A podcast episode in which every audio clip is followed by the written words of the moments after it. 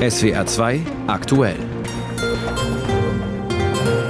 Und darum geht es bis halb sieben. Unter anderem Kehrtwende in der deutschen Drogenpolitik. Cannabis soll teilweise legalisiert werden. Dazu gleich der Bericht von der Bundestagsabstimmung. Entwicklungsministerin Schulze will zusammen mit UNICEF die Situation der Kinder in der Ukraine verbessern. Wie? Das erzählt sie gleich im SWR-Tagesgespräch. Und einer amerikanischen Firma ist zum ersten Mal eine kommerzielle Mondmission geglückt. Unser Experte aus der Wissenschaftsredaktion erzählt uns gleich mehr dazu. Im Studio Gerhard Leitner einen schönen guten Abend. Deutschland ändert seine Drogenpolitik. Cannabis wird teilweise legalisiert. Das hat der Bundestag am Nachmittag beschlossen. Zum Auftakt der Debatte hat Bundesgesundheitsminister Lauterbach sein umstrittenes Gesetzesvorhaben erneut verteidigt. Die Lage, in der wir jetzt sind, sei in keiner Weise akzeptabel, sagte er. Mit dem Gesetz werde eine legale Alternative zum bedenklichen kriminellen Schwarzmarkt geschaffen. So sein Hauptargument. Aus Berlin Dietrich Karl Meurer. Kontrovers und lebhaft wie selten diskutiert der Bundestag über den Umgang mit Cannabis in Deutschland und die möglichen Folgen. Gleich zu Beginn stellt Bundesgesundheitsminister Karl Lauterbach, der lange ein Gegner einer Legalisierung war, die Grundzüge des Gesetzes vor. Vor allem zwei Ziele sollen damit verfolgt werden. Das erste Ziel ist es, den Schwarzmarkt zu bekämpfen. Das zweite Ziel ist ein besserer Kinder- und Jugendschutz. Trotz der bisherigen Verbotspolitik habe sich in den vergangenen zehn Jahren die Zahl der Cannabiskonsumenten zwischen 18 und 25 Jahren verdoppelt. Das sei in keiner Weise akzeptabel, findet der SPD-Politiker. Jeder Kampf gegen den Schwarzmarkt ist ein wichtiger Schritt in Richtung besserer Schutz für unsere jungen Menschen. Die neue Regelung ist eine Zäsur. Ab April dürfen Erwachsene bis zu 50 Gramm Cannabis zum eigenen Verbrauch besitzen. Erlaubt wird der private Anbau von bis zu drei Pflanzen. Ab Juli dann soll der gemeinschaftliche Anbau in Cannabis-Clubs möglich sein, aus dem die Mitglieder begrenzte Mengen beziehen dürfen. Dieses Gesetz ist nichts anderes als ein Konjunkturprogramm für die organisierte Kriminalität. Kritisiert die CDU-Gesundheitspolitikerin Simone Burchardt. Sie bemängelt die zeitliche Abfolge der Teillegalisierung. Allein, dass das Gesetz am 1.4. in Kraft treten soll, die Anbauvereinigungen aber erst ab 1.7. erlaubt sind, zeigt doch schon, dass zwangsläufig auf den Schwarzmarkt zurückgegriffen werden muss. Hier setzt auch Jörg Schneider von der AfD an und schlägt vor, die Zeitleiste des Gesetzes doch einfach umzudrehen. Ermöglichen Sie die Gründung von Cannabis-Clubs ab dem 1. April, den Eigenanbau ab dem 1. Juli und ermöglichen Sie Konsum und Besitz ab dem 1. September. Dann passen nämlich zumindest Angebot und Nachfrage zueinander. Neben Präventions- und Aufklärungskampagnen über gesundheitliche Risiken des Kiffens sieht das Gesetz etliche Einschränkungen vor. Der Cannabiskonsum in Schulen und Sportstätten und in Sichtweite davon ist verboten. In Fußgängerzonen darf bis 20 Uhr nicht gekifft werden. Für Minderjährige bleiben Besitz und Konsum verboten. Durch das Gesetz sei künftig niemand mehr auf gepanschte Schwarzmarktware angewiesen, verteidigt die grüne Abgeordnete Kirsten Kappert-Gonter. Bei illegalem Cannabis, und das ist, was heutzutage konsumiert wird, weiß niemand, wie hoch die THC-Konzentration ist und welche Streckmittel enthalten sind. Sehr häufig wird es mit synthetischen Cannabinoiden kontaminiert. Und da hört der Spaß nun wirklich auf. Für die Linke erregt sich Atish Gürpina über eine aus seiner Sicht falsche Doppelmoral der konservativen Gegner einer Cannabis-Legalisierung. Betreutes Trinken ab 14 Jahren halten Sie für eine großartige Idee. Alkohol, Süßigkeiten und Kippen in der Quengelzone in jedem Supermarkt nebeneinander passt in Ihre Welt. Auf dem Oktoberfest jedes Jahr schön Oktoberfest, Flohzirkus und Kotzhügel anschauen. Jawohl. Die Bundeswehr darf an die Schulen, damit die Kinder mal auf Panzern rumspielen können. Aber Cannabis bringt unsere Kinder um. Das ist so dermaßen daneben. Nach einer aufgeladenen Debatte, deren Atmosphäre Minister Lauterbach mit einem Studentenparlament vergleicht, wird das Gesetz in einer namentlichen Abstimmung angenommen. Heute gab es also die politische und gesellschaftliche Diskussion mit der Abstimmung. Wie die Wissenschaft auf dieses Thema blickt, fasst David Beck aus unserer Wissenschaftsredaktion zusammen. Cannabis ist eine Droge. Es macht süchtig und wird häufig verharmlost und unterschätzt. Schon länger ist bekannt, dass häufiger Cannabiskonsum auch Psychosen auslösen kann. Allerdings ist umstritten, ob es bei Betroffenen der einzige Faktor ist, der zu einer Psychose führt. Die meisten regelmäßigen Konsumenten entwickeln keine Psychose. Vor allem bei jungen Menschen kann Kiffen aber zu dauerhaften Veränderungen im Gehirn führen. Das zeigte eine Studie mit 800 Jugendlichen im Jahr 2021. Bei Verhaltenstests konnten sich die jungen Kiffer schlechter konzentrieren und waren impulsiver. So eine Veränderung im Gehirn kann auftreten, bis das Gehirn vollständig entwickelt ist, was erst mit etwa Mitte 20 der Fall ist. In vielen Ländern, seit 2017 auch in Deutschland, ist Cannabis unter anderem als Schmerzmittel zugelassen und kann von Ärzten verschrieben werden. In Deutschland sind die Hürden dafür allerdings relativ hoch. Nur wenn jede andere Möglichkeit ausgeschöpft wurde, ist eine Cannabis-Therapie zulässig. Allerdings ist der medizinische Nutzen wissenschaftlich umstritten. Viele angebliche Effekte können in klinischen Studien nicht bestätigt werden, etwa eine krebshemmende Wirkung. Mit der Legalisierung können aber Risiken vermieden werden, die von illegal verkauftem Cannabis ausgehen. Verunreinigungen wie Glas oder Blei können unter Umständen schwerwiegendere Schäden hervorrufen als der Konsum selbst. Ob eine Legalisierung zu einem stärkeren Konsumverhalten in der Bevölkerung führt, ist umstritten. Bei Erwachsenen in Kanada nahm der Konsum seit der Legalisierung nicht zu, bei Jugendlichen manchen Studien zufolge sogar ab. Auch dass Cannabis eine Einstiegsdroge zu härteren Drogen sei, kann von Studien nicht bestätigt werden. Eine Legalisierung kann auch den Zugang zu Hilfsangeboten für Süchtige erleichtern. Experten glauben, wenn Konsumenten nicht mehr das Gefühl haben, kriminell zu handeln, dann könnten sie eher bereit sein, eine Therapie in Anspruch zu nehmen. Zur Legalisierung von Cannabis, die wissenschaftlichen Erkenntnisse dazu hat David Beck zusammengefasst. Der Spardruck auf die Regierung ist enorm. An allen Ecken und Enden wird nach Möglichkeiten gesucht, Kosten zurückzufahren, was nicht immer gut ankommt. Zum Beispiel bei den Bauern, wenn sie künftig auf einen Teil der dicken Subventionen verzichten müssen. Gekürzt wird zum Beispiel auch beim Klimaschutz, auch wenn da der Aufschrei sehr viel leiser ausfällt. Was die Finanzlage zusätzlich verschärft, sind die geplanten Mehrausgaben für die Bundeswehr. Deswegen hat Finanzminister Lindner vorgeschlagen, die Kosten für Sozialausgaben einzufrieren. Mehr aus Berlin von Martin Polanski. Bundeskanzler Olaf Scholz hat am vergangenen Wochenende auf der Münchner Sicherheitskonferenz den Ton gesetzt. Angesichts des russischen Krieges in der Ukraine und der realen Bedrohung auch für die NATO-Länder gilt es aus Sicht des Kanzlers mehr in Verteidigung zu investieren, Prioritäten zu setzen. Geld, das wir jetzt und in Zukunft für unsere Sicherheit ausgeben, fehlt uns an anderer Stelle. Das spüren wir. Ich sage aber auch, ohne Sicherheit ist alles andere nichts. Diese scheinbar banale Feststellung könnte der Auftakt werden für eine ganz grundlegende Verteilungsdebatte. Was ist dem Land die Sicherheit wert, auch angesichts inzwischen knapper Finanzen? Wegen der Pandemie und des russischen Krieges in der Ukraine hat Deutschland vier Jahre lang in einem beispiellosen Umfang neue Schulden gemacht, inklusive eines 100 Milliarden Euro schweren Sondervermögens für die Bundeswehr. Jetzt im laufenden Haushalt soll nach heftigen Streitereien in der Ampel wieder die im Grundgesetz verankerte Schuldenbremse gelten. Sprich, es können nur noch sehr begrenzt neue Kredite aufgenommen werden, weshalb sich für die kommenden Haushalte schon jetzt große Lücken abzeichnen. Finanzminister Christian Lindner will daher erstmal die Pausentaste drücken, wenn es um neue Sozialprogramme geht. Der FDP-Politiker in der ZDF-Sendung Maybrit Illner. Mir geht es nicht darum, dass wir jetzt Dinge abschaffen müssen. Ähm, darüber kann man auch diskutieren. Aber das Wichtigste ist, dass nicht immer neue Subventionen, neue Sozialausgaben, neue Standards mhm. dazukommen. Wir haben bereits relativ viel. Wenn es uns gelänge, mal drei Jahre mit dem auszukommen, was wir haben, ja. dann wäre es ein ganz wäre großer vor allen Dingen der Finanzminister sehr glücklich. Lindner nennt zwar keine konkreten Beispiele, an welche Sozialprogramme und Subventionen er denkt, aber die Widerspruch folgt prompt von der Chefin der Bündnisgrünen, Ricarda Lang. Wir dürfen die äußere, also die Sicherheit nach außen, nicht gegen die soziale Sicherheit im Land ausspielen. Gut. dann verlieren wir den Rückhalt. Mehr für Verteidigung oder mehr für Sozialleistungen. Die Verteilungsdebatte könnte schrill werden. Der Chef des Paritätischen Wohlfahrtsverbandes Ulrich Schneider nennt Lindners Vorstoß zerstörerisch für den gesellschaftlichen Zusammenhalt.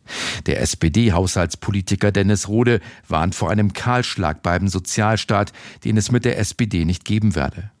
Dabei ist allen drei Ampelparteien klar, das 100 Milliarden Euro Sondervermögen für die Bundeswehr wird voraussichtlich Ende 2027 ausgegeben sein. Wenn Deutschland dann weiter seine NATO-Verpflichtungen, also das sogenannte 2-Prozent-Ziel erfüllen will, muss der Verteidigungsetat im Bundeshaushalt deutlich größer werden. Soziales oder Verteidigung. Der Chef des Münchner IFO-Instituts für Wirtschaftsforschung, Clemens Fuß, formuliert es so. Kanonen und Butter es wäre schön, wenn das ginge, mhm. aber das ist Schlaraffenland, das geht nicht. So, es ist Kanonen ohne Butter. Das heißt, wir werden Einbußen haben. Einbußen für die Verteidigungsfähigkeit oder auch, wie Kanzler Scholz es sagt, ohne Sicherheit ist alles nichts. Die Debatte darüber, wie viel Sozialstaat zukünftig noch bezahlbar ist, rückt nun immer mehr ins Blickfeld. Die Bundesregierung muss sehr, sehr viel Geld sparen. Verschärft wird die Lage durch die geplanten Mehrausgaben für die Bundeswehr. Deswegen hat Finanzminister Lindner vorgeschlagen, die Kosten für Sozialausgaben einzufrieren. Aus Berlin war das der Bericht von Martin Polanski.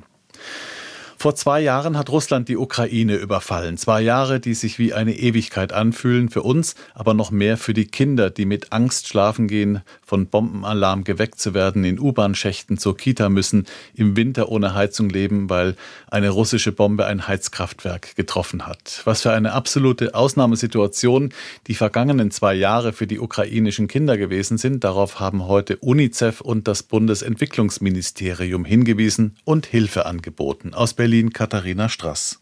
Der Krieg in der Ukraine lässt kein Kind unberührt, heißt es in einer Mitteilung von UNICEF. Millionen Minderjährige sind auf der Flucht. Besonders in den stark umkämpften Gebieten im Osten und im Süden des Landes geraten sie immer wieder in Lebensgefahr. Die ukrainischen Behörden schätzen, dass rund 30 Prozent des Landes mit Minen und Blindgängern übersät sind. Viele Kinder könnten sie nicht als Gefahr erkennen. Nach Angaben von UNICEF wurden seit Kriegsbeginn mindestens 579 Kinder getötet, mehr als 1000 verletzt. Auch fehle oft der Zugang zu medizinischer Versorgung. Viele gingen seit zwei Jahren nicht mehr zur Schule. Seit der russischen Invasion hat das Bundesentwicklungsministerium nach eigenen Angaben rund 1,3 Milliarden Euro zur Verfügung gestellt. Damit sollen etwa Schulen, Kindergärten und Krankenhäuser wieder aufgebaut werden. Bundesentwicklungsministerin Svenja Schulze von der SPD und UNICEF Deutschland haben weitere Unterstützung für Kinder in der Ukraine zugesagt. Der Bericht war das von Katharina Strass und mit der Entwicklungsministerin jetzt das SWR Tagesgespräch. Frau Schulze, Sie nehmen also richtig viel Geld in die Hand, um Schulen und Kindergärten wieder aufzubauen. Wie soll das denn gehen, solange die Kampfhandlungen andauern? Ist auch jetzt schon möglich, ähm, wieder aufzubauen, weil wir ja sehr stark auch in Bildung, die Zukunft der Kinder in diesem Land investieren. Und wenn man in der Ukraine ist, dann merkt man, wie sehr die Menschen dort an dem Wiederaufbau arbeiten, an der Zukunft arbeiten. Sie sind sich ganz sicher, dass sie diese Zukunft äh, haben werden. Und jetzt in Bildung zu investieren, das ist eben genau das Richtige. Im Juni ist in Berlin gemeinsam mit der Ukraine eine Wiederaufbaukonferenz geplant. Was können wir davon vor allem im Hinblick auf Kinder und Jugendliche erwarten? Die Wiederaufbaukonferenz wird natürlich das gesamte Thema des Wiederaufbaus im Fokus haben. Aber gerade für Kinder und Jugendliche ist es ja enorm wichtig, ihre Bedürfnisse jetzt auch mit in diese Konferenz hineinzunehmen, zu sehen, was äh, braucht es eigentlich im Bildungssystem, was braucht es ähm, in der Ausbildung. Ich fand es sehr beeindruckend. Bei meinem letzten Besuch in der Ukraine habe ich ein Umspannwerk in der Nähe von Odessa besucht. Und wir haben dort Fachkräfte ausgebildet, die wissen, wie man dieses Umspannwerk repariert, wie man es wieder aufbaut. Das heißt, Wissen in die Köpfe, das kann man nicht wegbomben. Das ist da und das hilft dann eben wieder der Ukraine bei ihrem Kampf äh, gegen diese russische Aggression und hilft, dass sie ihr Land immer wieder aufbauen können. Ich stelle mir das unheimlich schwierig vor, vor allem allem im Osten des Landes eine echte Sicherheit vor russischen Raketen gibt es ja dort kaum. Müssten nicht alle Kinder raus aus dem Land, um es mal ganz äh, ketzerisch zu sagen? Das ist nicht äh, unsere Entscheidung, sondern das entscheiden die Ukrainerinnen und Ukrainer. Und die meisten, mit denen ich dort gesprochen habe, die wollen in ihrer Heimat bleiben, die wollen zu Hause bleiben. Und deswegen müssen wir sie unterstützen, dass das auch gelingt, dass Kinder weiterhin Schulunterricht bekommen, dass sie in die Schule gehen kann, dass ihre Schulen äh, wieder aufgebaut werden, weil das ist auch wichtig äh, für die Zukunft der Ukraine, dass die Menschen, die dort sind, helfen können, das Land wieder aufzubauen und dass sie das, was sie wollen, nämlich ihre Heimat wieder aufbauen, dass das eben auch ermöglicht wird. Viele Kinder sind ja traumatisiert, Zerstörung, Familien sind ja. zerrissen, Väter im Krieg gefallen sogar. Brauchen die nicht eine ganz besondere Betreuung und wie können wir da helfen? Ja, diese Kinder brauchen eine ganz besondere Betreuung, weil sie eben auch traumatisiert sind. Und deswegen schaffen wir mit UNICEF zum Beispiel auch Anlaufstellen für Familien. Ich habe so eine Anlaufstelle selber besucht, wo die Kinder sicher spielen können und gleichzeitig auch eine psychologische Betreuung gewährleistet ist, gleichzeitig auch eine Beratung für die Eltern da ist. So eine, ein Bearbeiten der Traumata ist für die Zukunft der Kinder und Jugendlichen ganz zentral und deswegen äh, unterstützen wir die Ukraine auch in diesem Feld. Seit Kriegsbeginn wird ja über Kindesentführungen durch Russland berichtet. Gibt es da eine neue Strategie? Diese Kindesentführungen sind furchtbar und sie sind ein Mittel des Krieges, den Russland führt. Und das ist wirklich schrecklich. UNICEF arbeitet mit den Kindern zusammen, die wieder zurückgeholt werden konnten in ihre Familien, um eben die Traumata, die sie dort erlebt haben, auch äh, zu bearbeiten. Das ist ein ganz wichtiger Punkt, den wir auch mit unterstützen. Jetzt sind viele Familien beziehungsweise realistischerweise viele Frauen und Kinder zu uns geflohen. Wie viel können wir hier in Deutschland dafür tun, dass die Kinder eine Zukunft in ihre Heimat wieder bekommen. Die meisten wollen ja wieder zurück in die Ukraine.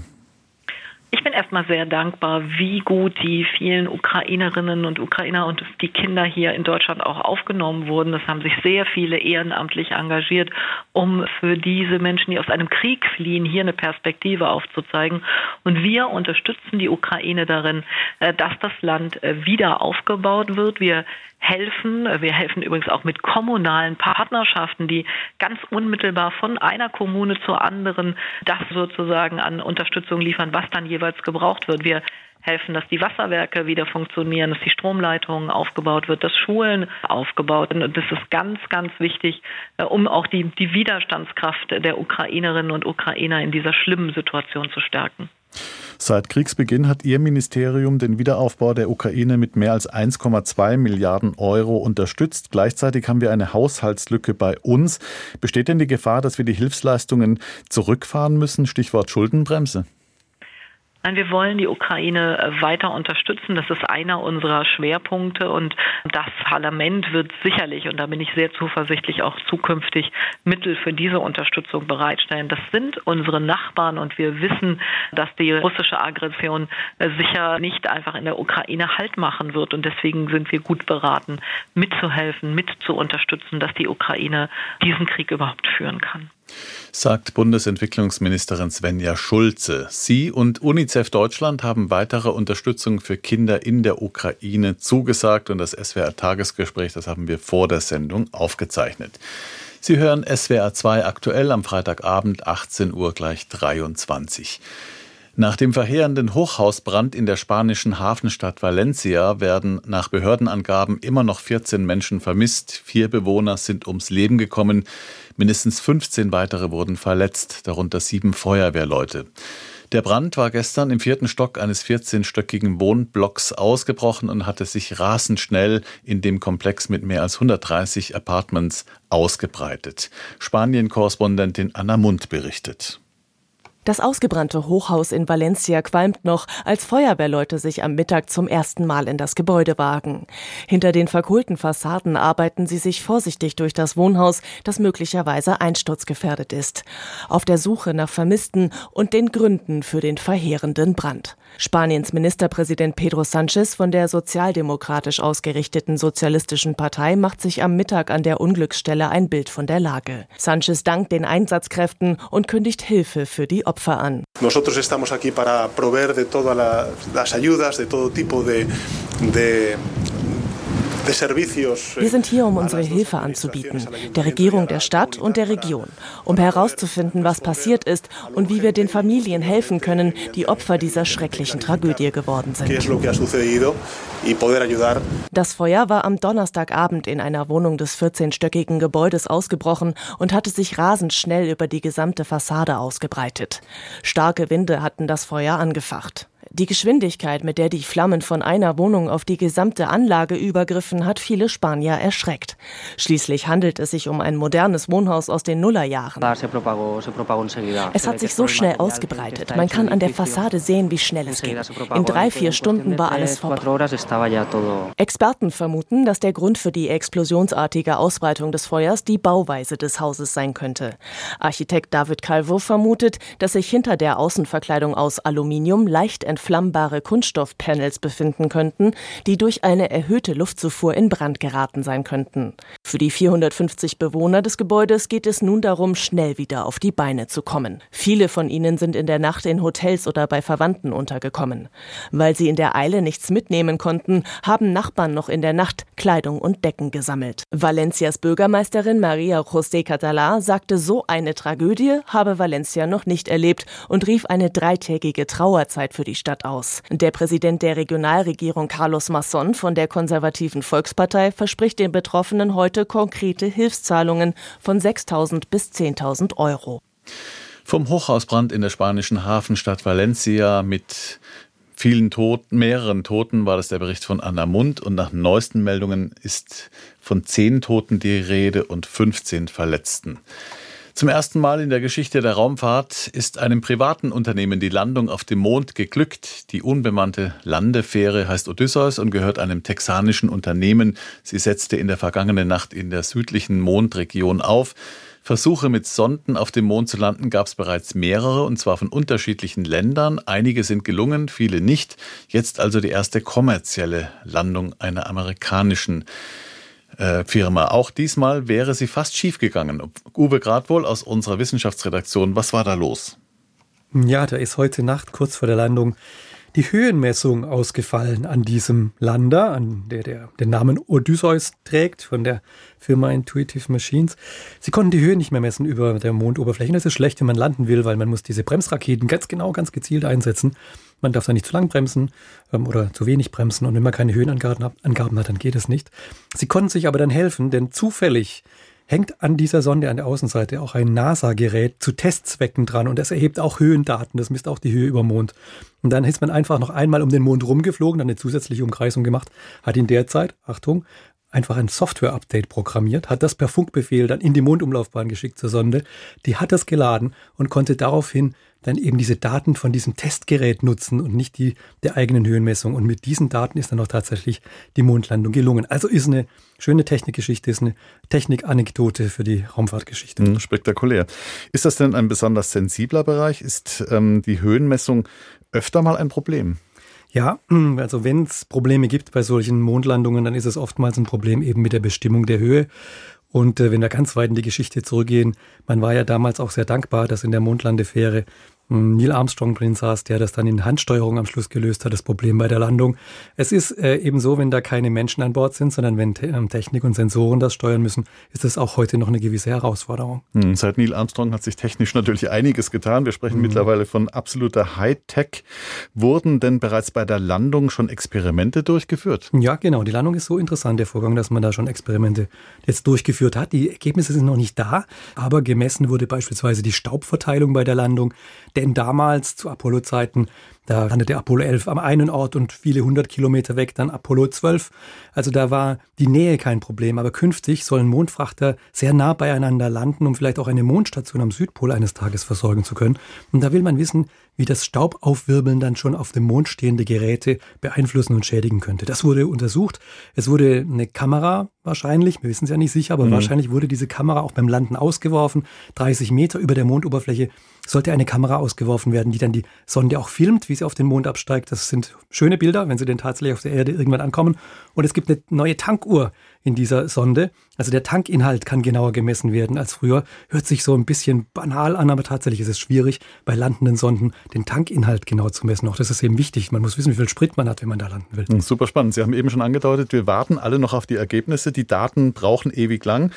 Das ist insofern auch deswegen wichtig, weil die Frage ist, wie lange die Sonde aktiv bleibt und was passiert vor allem in der Zeit. Sie hat sieben Tage Zeit, dann äh, wird es am Landeort dunkel, dann kommt da die Mondnacht, dann wird es kalt, die Sonde ist nicht gegen Kälte geschützt. Man möchte ein bisschen Radioastronomie betreiben. Der Mond ist ein sehr guter Ort für Radioteleskope. Da könnte man eines Tages ein sehr großes Radioteleskop bauen, das ganz toll ins Weltall noch ausschauen könnte. Da guckt man jetzt, ob das wirklich so günstig dort ist. Da ist ein kleines Radioteleskop, also mit an Bord. Das schaut da schon mal. Es gibt eine astronomische Kamera, die ins Zentrum der Nichtstraße mal rausgucken soll. Und es gibt einen Datenspeicher, der dann Dokumente von der Erde empfangen soll, speichern soll und von dem aus sie dann auch wieder zurück abgerufen werden sollen. Also verschiedene kleine technische Experimente, die in den nächsten sieben Tagen dann durchgeführt werden. Und nach sieben Tagen wird die Sonde abgeschaltet oder passiert das von selbst? Geht der Sprit aus? Da also geht dann der Sprit Energie aus. aus ja. Hm, tatsächlich, die Batterien gehen dann leer und dann wird man irgendwann feststellen, dass die Instrumente nach und nach ausfallen. Also man wird eben so lange versuchen, wie es möglich ist, mit der Sonde dann zu arbeiten.